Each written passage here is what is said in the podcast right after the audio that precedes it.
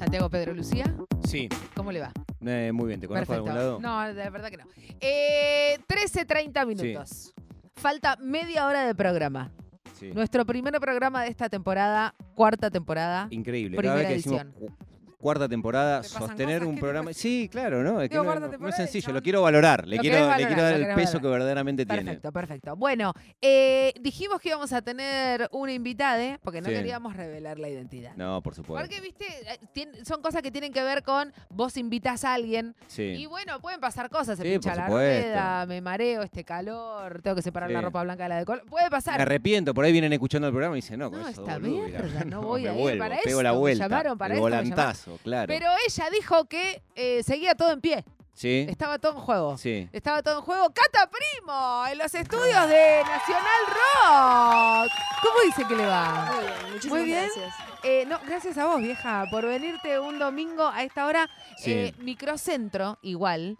¿Sos de la- venirte para el microcentro? Antes vivía acá. ¿En Ahora, ¿En serio? Sí. ¿Dónde? Congreso. Ah, bueno, de de esta zona. Bueno, no. No, zona también eh, muy por- casi lo mismo. Casi lo mismo. Mucho tránsito, Claro, ruido, quilombo. Claro, Que pero para- un domingo es más tranca. No, lo primero que quiero dejar en claro con, Sí. con la invitada es que nosotros tenemos una hija y lleva tu nombre. Sí. Que yo no sé si será casualidad o no, pero Sí. viste, en la- y Ah, hoy, estás primera invitada, hoy. estoy, Mirá, estoy mirá, así, estás- estoy, ah, con energías, tengo el espíritu de, de Claudio María Domínguez. Está bien, Eh, te no sé, se apoderó de mí, pero Está digo, bien, bueno, está bien, dejala nosotros tenemos fluir. una hija Sí, que se llama Catalina. se llama Catalina, sí. Eh, Catalina, hace, no, Catalina Julia sos, ¿no? Sí. Catalina Julia Primo. Ah, cómo estoy investigando. Pará, viniste de Río Tercero y tu primera vivienda fue en Congreso. Claro. Así. Ah, bueno, sin escalas, vieja. sí, sí, sin escalas. De la tranquilidad del pueblo a, al bardo de Congreso. Pará, No, qué flash. No, porque aparte... Muy fuerte. Posta, ahí eh, te- ¿Para un derpa sola?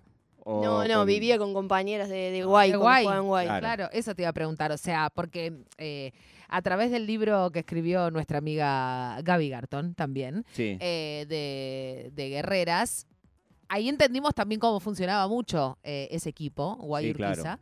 pero por sobre todas las cosas, cómo funcionaba la organización de una universidad que se puso también al hombro desarrollar el fútbol femenino también casi como una prioridad.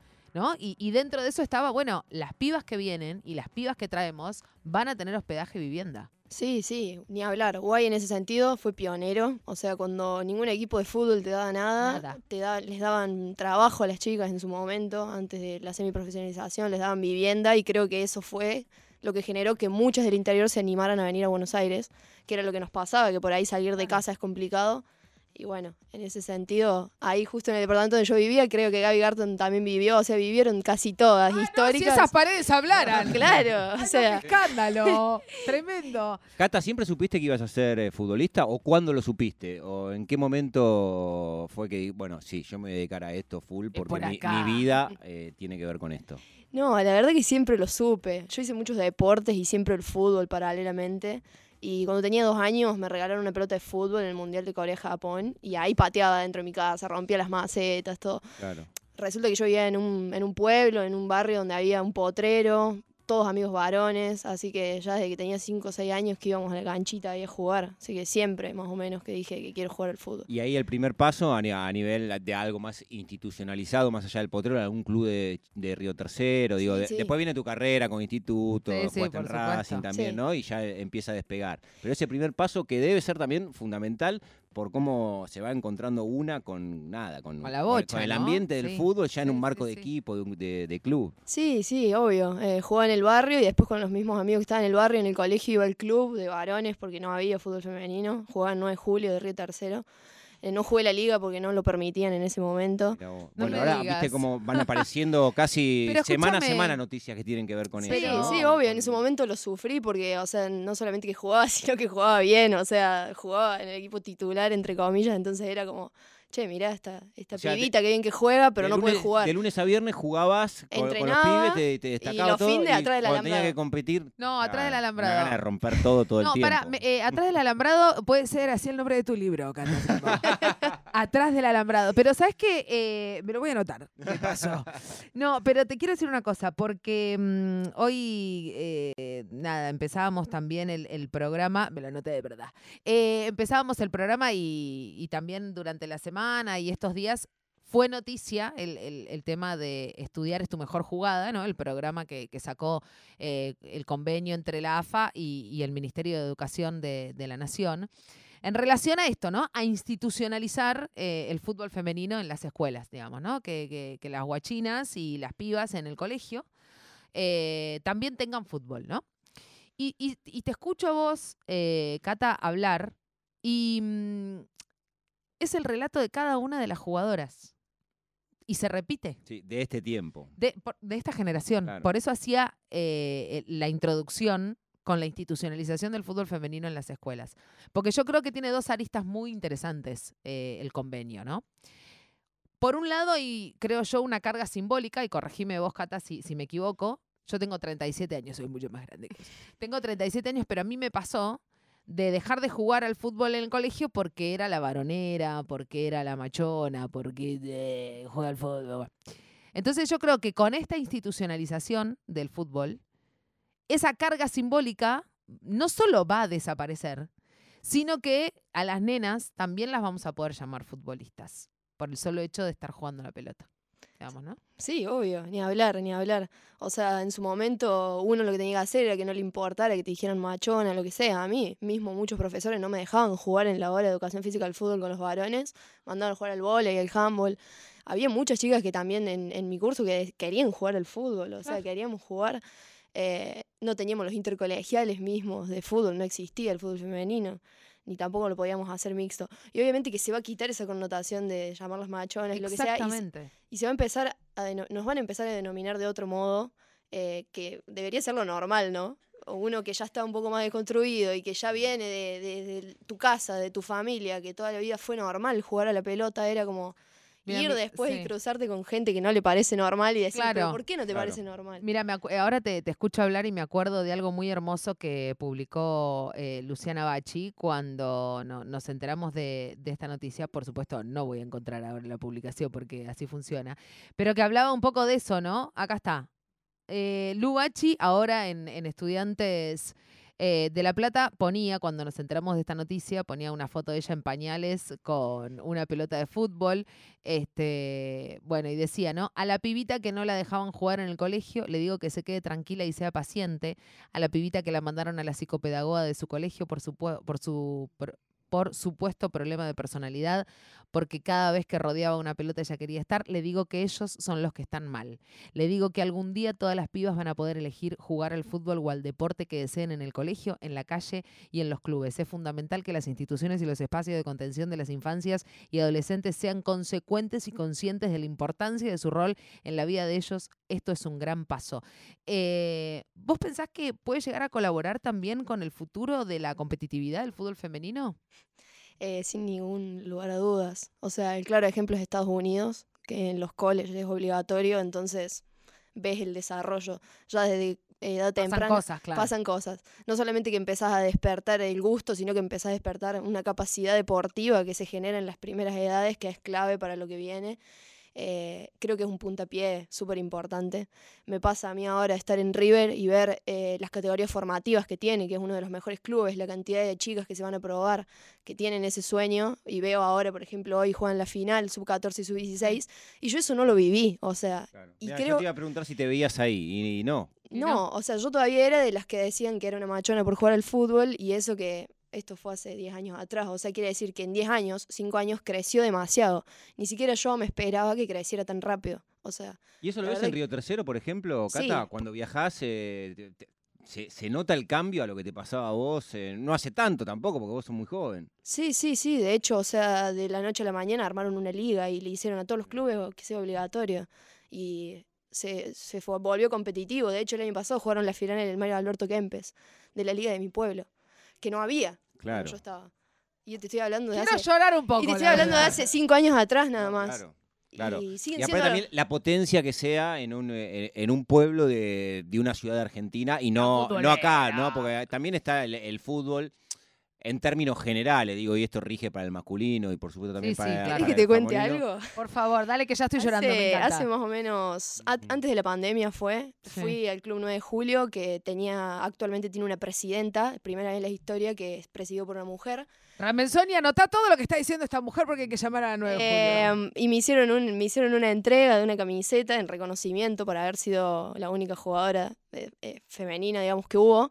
Em, y el que era presidente en ese momento se acercó a pedirme disculpas porque no había eh, todavía generado un equipo de fútbol femenino y que creía que ya estaba tarde, que se había quedado atrás. Yo le dije que nunca era tarde.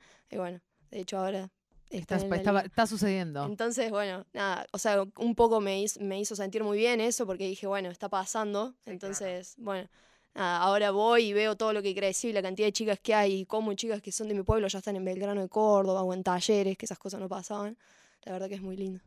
Es hermoso porque también tiene que ver con esa federalización, ¿no? Cuando hablamos del fútbol femenino, porque yo me acuerdo cuando fue toda el reclamo y, la lucha de, Macarena Sánchez, que se hablaba del fútbol femenino profesional, federal, eh, feminista. eh, pero por todas las, po- por sobre todas esas cosas, me parece que lo que tiene que ver con la federalización, em, lo que logra es la democratización en el acceso al fútbol, ¿entendés? Digo, porque que las pibas ahora puedan jugar en el colegio no significa que van a ser todas futbolistas. Seríamos muy boludos si pensamos eso, No, digamos, ¿no? claro. No es que ah, ahora se van a salir un montón de futbolistas. No, por supuesto que no. Pero lo que va a empezar a pasar es que va a dejar de ser no solo un tabú, sino que va a empezar a ser una opción para, para las pibitas, ¿no? Y, y esas pibitas que empieza a ser una opción, como todo, te empieza a gustar, bueno, también lo quiero hacer fuera del colegio, ¿no? Sí, obvio, como los, los chicos que dicen, hey, voy a jugar al fútbol con mis amigos. por supuesto. Bueno, te empieza a picar el bicho, a decir, hey, puede ser, puede ser que vaya por este lado, puede Por ser que me guste y así. Sí. Y en, y en todo esto, de, de lo que estamos hablando, también, eh, por lo menos nosotros con Natu, creemos que hay una locomotora que, que empuja todo el tren. Y le voy a dar un poco Sí, de agua poco porque de se agua está por... porque Se por emociona, se emociona muchísimo. No. Ay, toma agua. No, eh, yo creo que también estamos hablando con, con Cata Primo, que se vino este domingo a, a la radio pública. Eh, y cuando vos hablabas, Cata, de, de lo que te pasa en River ahora, porque a mí me pasó que el primer eh, partido de la primera fecha te relaté y tuve el honor de relatar River Ferro. Em, y en la previa yo decía algo cuando estábamos con Claudia Villapun, que le mando un beso muy, pero muy grande en el día de hoy. Em, estábamos con Clau, Gaby Previtera eh, y, y Ross Sacher. Y me pasó algo cuando te vi con la camiseta de River. Y me pasó algo cuando la vi a Mili con la camiseta de River. Y me pasó algo cuando vi a la Maga Díaz con la camiseta de River. Entonces, ¿qué me pasó? Y que me imagino que también les debe haber pasado a ustedes y, es una de las primeras preguntas que, tenía ganas de hacerte. Por suerte la dejé casi para el final. Em, ¿Qué está pasando con el fútbol femenino y el mercado de pases? Digo, ¿se está moviendo eso? Eh, ¿Cómo fue? Porque digo, hay nombres que los tenemos muy relacionados a colores y a camisetas y a proyectos. Porque vos decías Cata Primo, y Cata Primo era Guayurquiza. Es como decir Romy Núñez. Es Guayurquiza. Y claramente, mirá, se fue, volvió y bueno, va, va- va- a morir ahí en Guayurquiza. Pero digo, mm, eh, a mí me pasó que estaba el cameo, ¿no? De las caritas de ustedes cuando antes de- del sorteo y demás. Y yo dije, Cata Primo con la camiseta de River. ¿Qué te pasó a vos cuando, cuando te llega la oportunidad, cuando tomás la decisión de decir, bueno, dejo este proyecto y me voy a otro donde, bueno, nos dirige una mujer también? Digo, e, era un montón de cambios. Sí, la verdad que fue una decisión súper difícil. Em, uno también piensa que va a morir en Guayurquiza porque la verdad te genera un sentido de pertenencia a ese club. Eh, fue un proceso de tres años en el cual me permitió ser profesional y vivir momentos, siempre jugar Federal, finales, finales. ganar, ju- jugar en la bombonera, cosas que, que uno nunca se va a olvidar. Em, y bueno, mi idea obviamente era irme afuera y después, bueno, por, por ciertas cosas, más que todo deportivo, porque lo que más me interesa a mí es que soy chica y seguir creciendo deportivamente hablando. Y se movió el mercado de pases, se, movió. loco. Eh, todos los clubes querían todo, eh, todos quieren pelear el torneo, o sea, entonces era como, bueno, yo pensé que no iba a tener ninguna otra oportunidad que no sea guay y de golpe sí las había, obviamente. Y bueno, nada, en esa decisión fue más o menos fijarme qué era lo mejor para mí. en todos los aspectos, no solo, no solo en lo que pueda llegar a crecer, sino también en lo económico, en un montón de cosas que ya entran en juego que está bueno que pasen. Y bueno, terminé siendo por River, que creo que, que nada, primero que soy hincha, o sea, era un deseo que tenía desde chica. Y, y después que, que, que sea el último campeón de la Copa Federal es un lindo impulso, porque ya me pasó y sé que ganar algo y arrancar el año te da un impulso Tremendo. para lo que viene, que es buenísimo. Y bueno, tiene un plantel muy bueno, así que. ¿Y qué pasa con la dirección técnica con una mujer a la cabeza, no? Porque digo, más allá de que está Dani Díaz, está Aya Rostón, también digo, eh, empieza a haber un cambio también en la cuestión hasta dirigencial, ¿no? Digo, de, esto, esta joda de, bueno, nos dirige una mujer y, y Dani con, con el proyecto también y todo el proceso que hizo en Belgrano de Córdoba. Y me acuerdo también, bueno, cuando ella se fue para River, fue como, ah, bueno, bueno, ¿qué pasa? Eh, la- ¿Cuán bien has hecho las cosas en Belgrano de Córdoba? Para que, bueno, ahora de encima te la tengas que cruzar a Belgrano de Córdoba en primera división siendo la entrenadora de River. Digo, eh, porque yo siento que lo que les está pasando a las mujeres en el fútbol femenino viene siendo un poco transversal, ¿no? Como no solo le pasa a las jugadoras con esta semiprofesionalización, eh, sino también esto, que empieza a moverse, bueno, queremos entrenadoras mujeres también, y que empieza muchas veces a hacer hasta un reclamo de, che, ¿y por qué no hay más entrenadoras mujeres? Eh, a Dani Díaz la entrevistamos muchas veces, pero queremos que nos cuentes todo, cómo es ella también como entrenadora. No, pero digo, ¿qué te pasa a vos? Porque también venías acostumbrada a, a Toti Iglesias, a, a todo lo que tiene que ver con el cuerpo técnico de Guay, con este sentido de pertenencia. Y después debe pasar algo cuando ves a una mujer que te está dando las indicaciones y que te habla de fútbol, de táctica y de técnica, y estás ahí como diciendo, para, esto está buenísimo. Sí, obvio. Y además a mí me pasó algo re loco, es que yo con Dani he jugado al fútbol, jugué en Racing de Córdoba y, y futsal. Así que es como, bueno, verla ahí me sorprendió, dije, uy, sabe un montón. O sea, cómo se perfeccionó. Si bien ella como jugadora siempre fue de ser bastante eh, líder y siempre tenía las palabras justas, ahora sabe de pizarra, de fútbol, de entrenadores. Está todo el tiempo... Intensa. Sí, sí, sí. Es, es, es, es. Con la táctica lo es. eh, me di cuenta de que, bueno, nada, estoy absorbiendo muchísimo en este tiempo porque no solamente tiene un sistema de juego, sino que los trabaja todos, desde de arriba a abajo. Entonces, todo está en la cabeza y tenés que saber y entender porque todas entienden, o sea, todas las jugadoras que tienen entienden, o sea, tienen jugadores inteligentes. Entonces, si te quedas atrás es como, no estoy encajando, pero no, en realidad sí, y bueno, está, está muy bueno, la verdad, o sea, y el cuerpo técnico también, que esté Jazz, y, y está Jime Tello, que también Exactamente. es mujer, creo que nunca me había pasado que haya tantas mujeres en un cuerpo técnico, y cambia porque te sentís más a la par. Eh, pero, pero bueno, después yo me saco bastante eso de si es hombre o si es mujer, eh, independientemente, creo que está todo en el conocimiento y ellas saben muchísimo. Y en la selección, Cata, ¿qué pasó cuando suena el teléfono por primera vez y te dicen que, que estás Corta, cortó, la dijo, "No, chau"? argentina? Como está- eh, estabas en Guay, lo- varias compañeras hace tiempo que, que el proyecto de la selección, también por lo que venías comentando vos, ¿no? El éxito que ha tenido Guay impulsa que muchas jugadoras se integren en la selección. ¿Cómo llegó eso a vos como noticia? ¿Te acordás cuando sonó el teléfono? ¿Cómo lo viviste? Primera convocatoria, entrar al predio de Seiza. Es una locura todo. Sí, sí. Yo, o sea, mi primera convocatoria fue en el 2017 con la sub-20. Yo tuve un proceso largo de sub-20, pero después ahora cuando tuve la oportunidad de estar de vuelta, o sea, de estar en la mayor por primera vez, de estar de vuelta en el predio, eh, me tocó estar después de varias lesiones de tobillo que me habían citado y no podía estar, no podía presentarme a entrenar y bueno, tenía como la sangre en el ojo, ¿viste? De Claro. decir, me vienen citando y por X razón, motivo Ay, físico, no puedo estar Claro. me seguirán citando, o sea, me volverán a llamar y bueno, tuve la suerte de estar acá en Argentina en esa gira que se hizo Córdoba y San Luis en abril, que se jugó contra Chile y lo que se vivió, la verdad, o sea, nunca había vivido algo así, pero por el simple hecho de estar en el país, ver la repercusión, uno no se imagina que Bueno, la en- gente en está tan atrás de es- eso. Creo que es el récord histórico de, Histórico, sí. de público viendo un partido de fútbol, ¿De fútbol femenino, en femenino? Argentina. Sí, claro. Sí, sí, o sea, ninguno se lo esperaba, fue la verdad asombroso. Si bien no me tocó sumar minutos, estar tipo ahí con el plantel, compartir, ver el día a día, ir conociendo un poco de lo que es estar en la selección mayor, que no es lo mismo que, que estar en una sub-20, obviamente.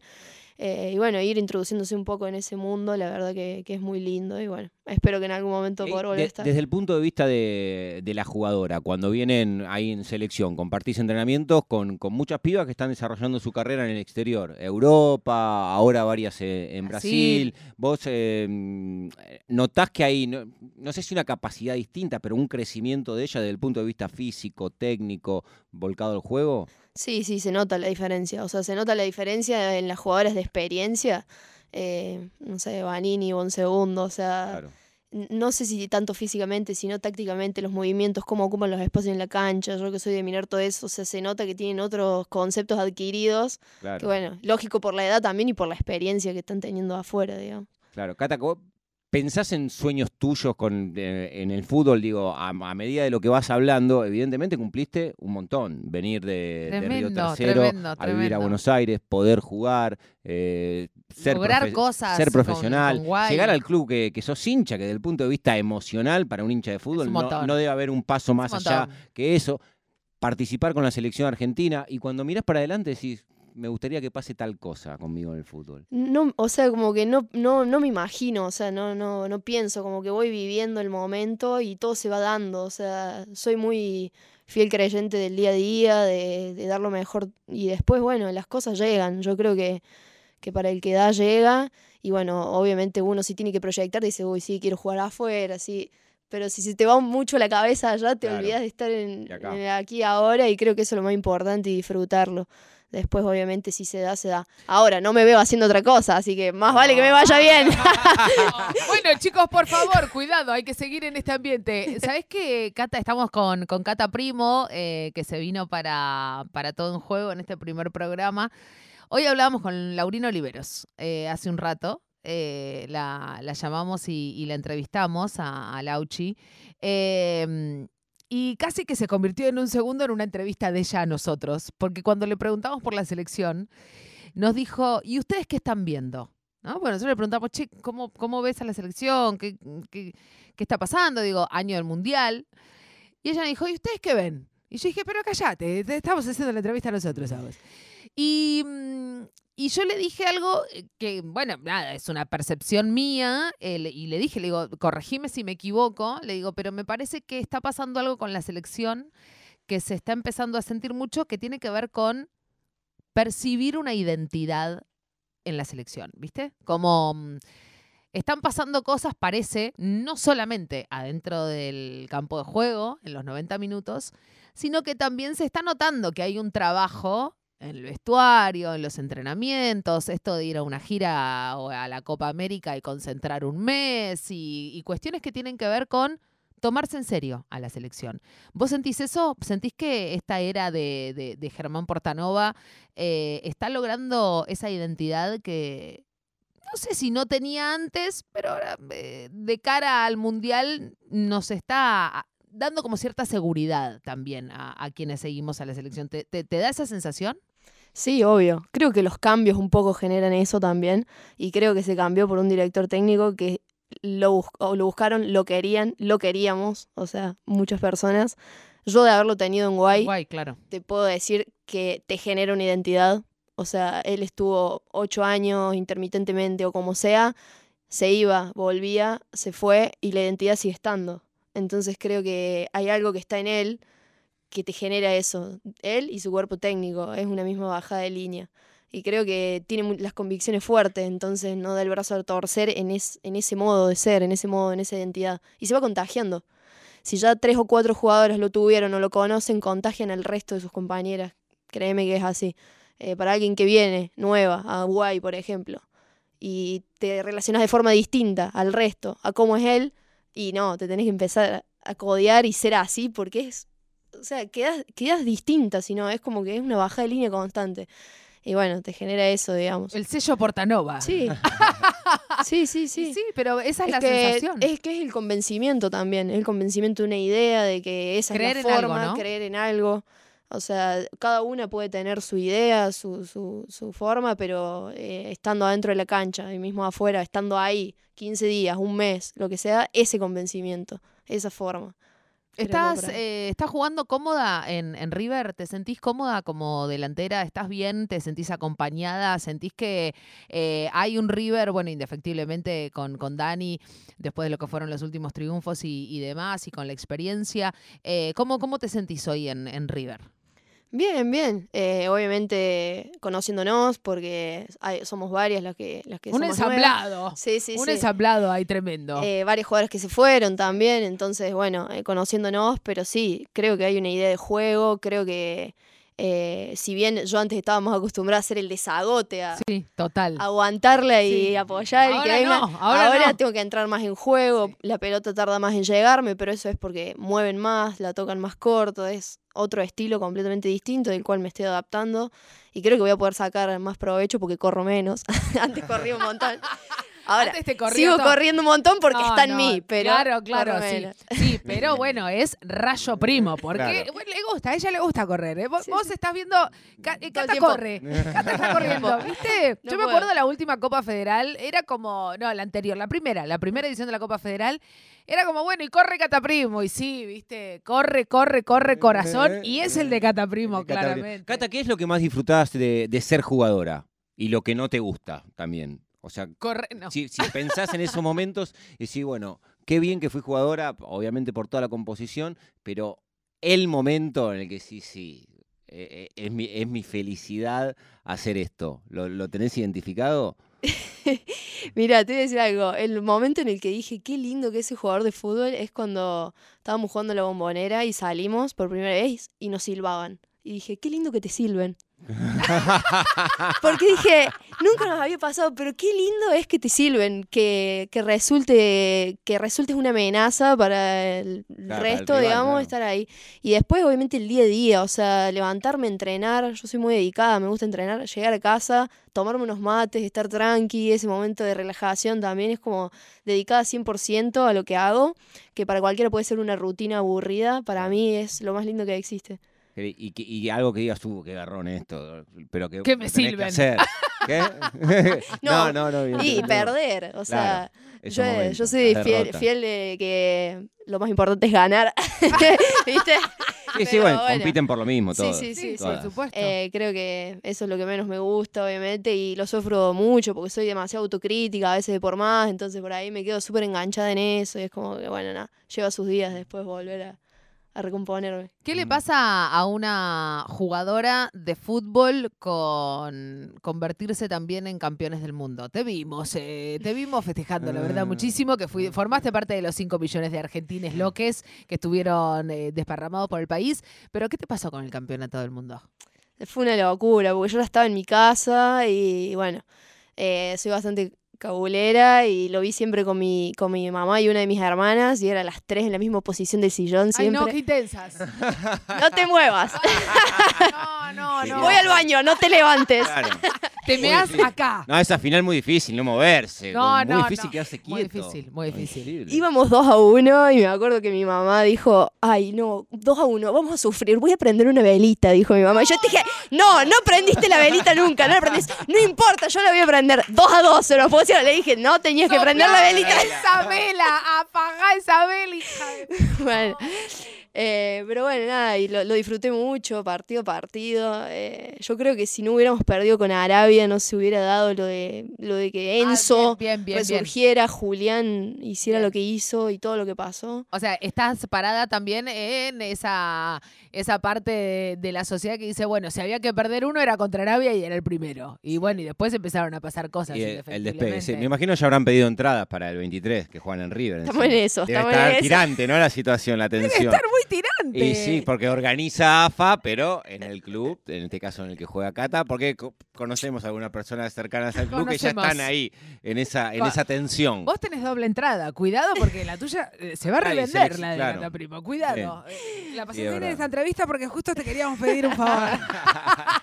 bueno, eh, Cata, eh, casi casi la- las 2 de la tarde. Eh, primero, agradecerte por venirte, por, por esta charla. Siempre decimos, ¿no? Que bueno, no es lo mismo cuando cuando hablas por teléfono que venirte, charlar, eh, y pero por sobre todas las cosas esto, que, la yentada de todo un juego eh, de verdad empiece a conocer a, las protagonistas, que, siempre decimos que son ustedes, eh, porque hay una frase muy remanida entre algunas periodistas que esto es por y para ustedes.